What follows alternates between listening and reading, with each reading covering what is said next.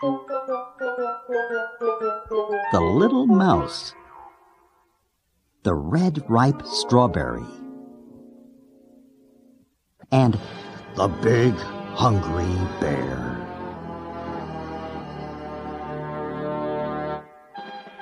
Written by Don and Audrey Wood. And illustrated by Don Wood.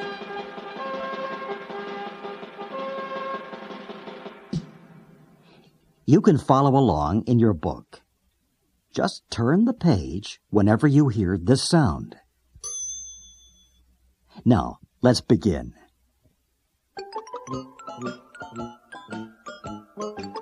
Hello, little mouse. What are you doing? Oh, I see. Are you going to pick that red ripe strawberry?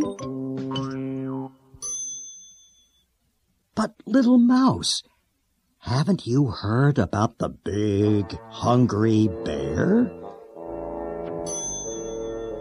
Oh, how that bear loves red, ripe strawberries. The big, hungry bear can smell a red, ripe strawberry a mile away especially one that has just been picked. Boom, boom, boom. The bear will tromp through the forest on his big, hungry feet and sniff, sniff, sniff. Find the strawberry. No matter where it is hidden,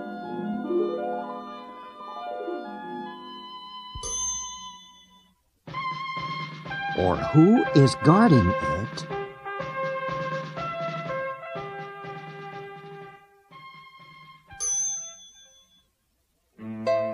or how it is disguised.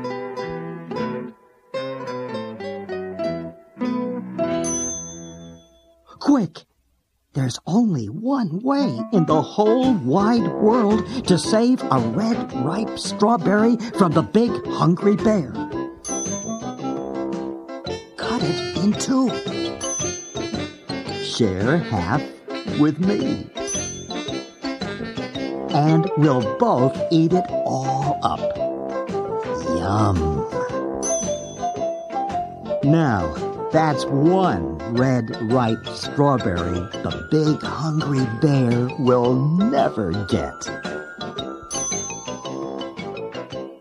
The end.